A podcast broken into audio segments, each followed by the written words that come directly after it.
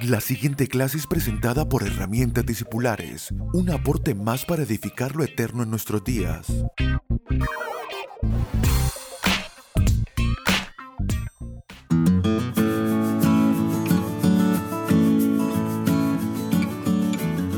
Saludos amados, bienvenidos a nuestra clase número 155 de herramientas discipulares. Cada clase buscamos encontrar una riqueza, una manera de ser provocados a meditar en las cosas que es importante meditar, en pensar en aquellas cosas que sí nos provocan a la madurez. Como dice el apóstol Pablo, en esto pensad. Y es por eso que buscamos que cada una de estas clases sirvan para que usted pueda meditar, dedicar tiempo a pensar las cosas espirituales y sabiendo de que eso tendrá un gran provecho, eh, entendiendo de que la obra del Espíritu Santo de Dios está todo el tiempo a nuestro favor, llevándonos, conduciéndonos, provocándonos a la madurez y el crecimiento espiritual pero dedicando muchas veces el tiempo a pensar las cosas que no conviene pensar, entonces interrumpimos esa obra.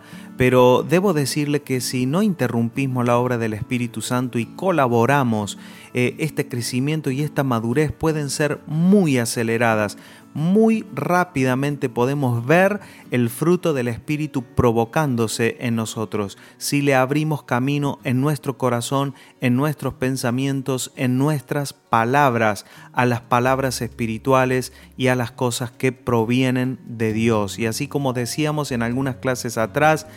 la semilla pretende crecer, pretende extender sus raíces y aún aquellas cosas que antes en el alma estaban vacías, eran huecas o estaban en tinieblas, hoy pueden ser usadas para que la vida espiritual eh, crezca en nosotros y se manifieste. Pero muchas veces el alma tiene sus piedras, ¿Cuál sería una piedra en el alma que no permite acceder? Son aquellas áreas de nuestra vida a las que no le permitimos a Dios acceder y transformar. Hay personas que le dicen a Dios, yo eh, te entrego mi vida y eso significa darle un horario eh, determinado, un día determinado. Algunos dicen el domingo es el día de Dios, entonces no le permitimos a Dios acceder a nuestro lunes, a nuestros martes y allí vemos las piedras donde nuestras almas le dice a Dios, no te metas aquí. Otros le dicen a Dios, yo creo en ti, pero no quiero que te metas con mi agenda. O sea, no permitimos a Dios que Él eh, modifique nuestras agendas, nuestros programas, nuestros proyectos. Más bien le pedimos a Dios que Él bendiga nuestros proyectos, pero no le damos acceso a Él a modificarlos, a transformarlos y esas no son otras que piedras en nuestra alma. Si queremos ser una eh, tierra fértil para el Evangelio, eh, eh, debemos sacar esas piedras y darle acceso al Señor, darle acceso a que Él se meta con nuestra memoria, como el apóstol Pablo decía, si alguno está en Cristo, nueva criatura es, las cosas viejas pasaron, he aquí son todas hechas de nuevo, porque el Evangelio hasta se meterá con nuestra memoria, no para hacernos solamente olvidar, eso es, esa es una forma muy precaria de transformar el alma, el olvido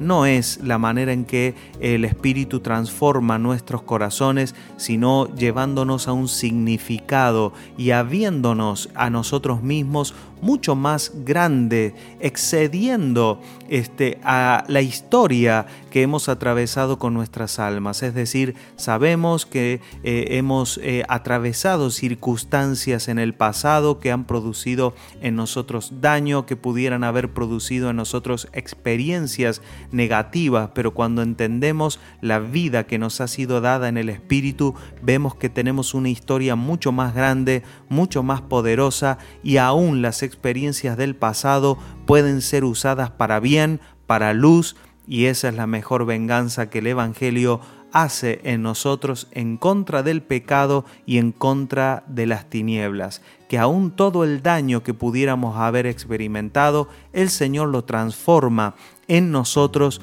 para producir vida y paz y luz en nuestros días. Pero hay personas que no le permiten al Señor transformar eh, este significado, no le permiten eh, tratar nuestros recuerdos eh, de tal manera de que a veces preferimos permanecer con las excusas, es decir, defender aquellas excusas que nos mantienen explicando nuestra condición actual y nuestra inmadurez. A veces nos defendemos con nuestras propias experiencias pasadas y excusamos nuestras conductas por lo que hemos vivido en el pasado. Y esa es una piedra que a veces no le deja al Evangelio extender sus raíces. De esta manera quiero decirles que si nosotros le damos acceso al Evangelio, Él seguirá su curso transformando todo lo que tiene que transformar en nuestras vidas. El servicio es una virtud espiritual que tiene gran rédito en nuestra madurez porque comienza a tocar eh, no solamente nuestras agendas, llevándonos a servir más y mejor a las personas que nos rodean, sino a hacerlo con un entendimiento por causa de la luz espiritual. La madurez espiritual va a traer día a día mayor claridad de cuál es nuestra posición y de cuál es nuestra realidad espiritual, cómo nos vemos a nosotros mismos, porque sabemos que por causa de la salvación somos llamados hijos de Dios, pero también siervos del Señor. ¿Y cómo es que somos hijos, pero también siervos? Porque una es nuestra posición por causa de la vida espiritual y otra es aquella expresión y manifestación que el alma trae mientras estamos en la tierra. Y aunque la religión y la inmadurez muchas veces trae confusión y trae mezcla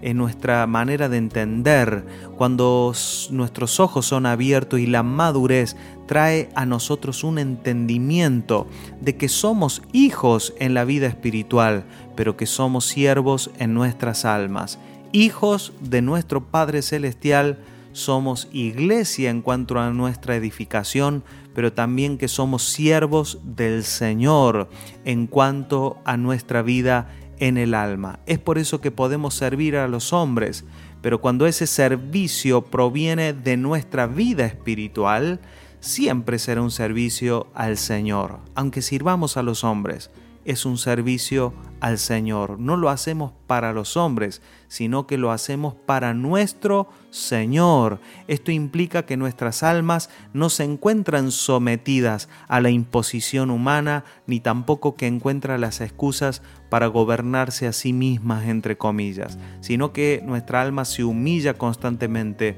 para someterse a una realidad espiritual. A esta dinámica le llamamos libertad y es por eso que entendemos que solo la libertad puede alcanzarse por medio de la madurez. Una persona solo conoce y gusta y puede gustar la libertad que nos ofrece el Evangelio cuando logramos entender el servicio, el servicio, podemos servir a otros y de esa manera manifestamos la libertad que portamos en el Espíritu, porque ya no servimos por imposición ni tampoco por las búsquedas naturales a las que el alma se somete por la vieja configuración del alma, sino que servimos a otros por causa de la vida espiritual que nos ha sido dada en el Señor. Mire lo que dice Hechos capítulo 20, versículo 18. Cuando vinieron a él les dijo, ustedes saben cómo me he comportado entre ustedes todo el tiempo,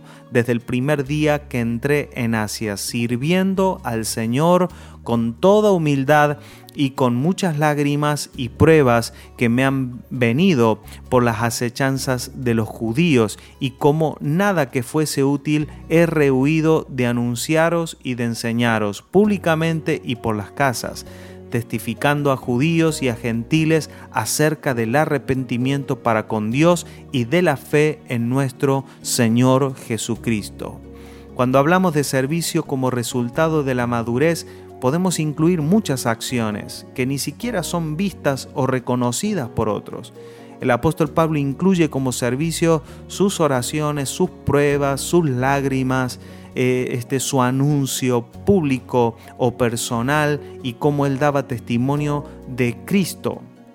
Luego de exponer el Evangelio en la carta a los romanos, él explica cómo el resultado lógico de comprender la misericordia del Señor es servirle y también servirle sirviendo a otros con los dones que Él nos ha dado y con los recursos que Él nos ya ha entregado. Y luego también expresa una y otra vez que el servicio es el resultado del amor de Dios. Mire lo que dice Romanos capítulo 12, verso 9. El amor sea sin fingimiento.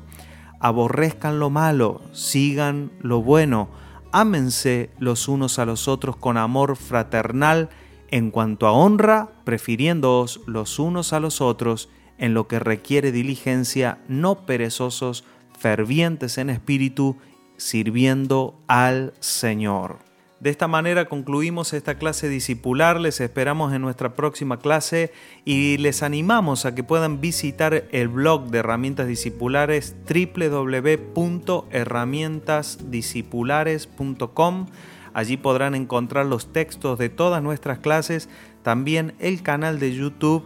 este, allí buscan como Abel Balgistreri y podrán encontrar todas las clases discipulares de la primera temporada y también estamos comenzando a cargar las clases de esta segunda temporada. Eh, les animamos a que puedan suscribirse allí en el canal de YouTube y también ayudarnos a difundir cada una de estas clases que son una de las maneras que usted puede apoyar este trabajo. Le mandamos un fuerte, fuerte abrazo y hasta nuestra próxima clase.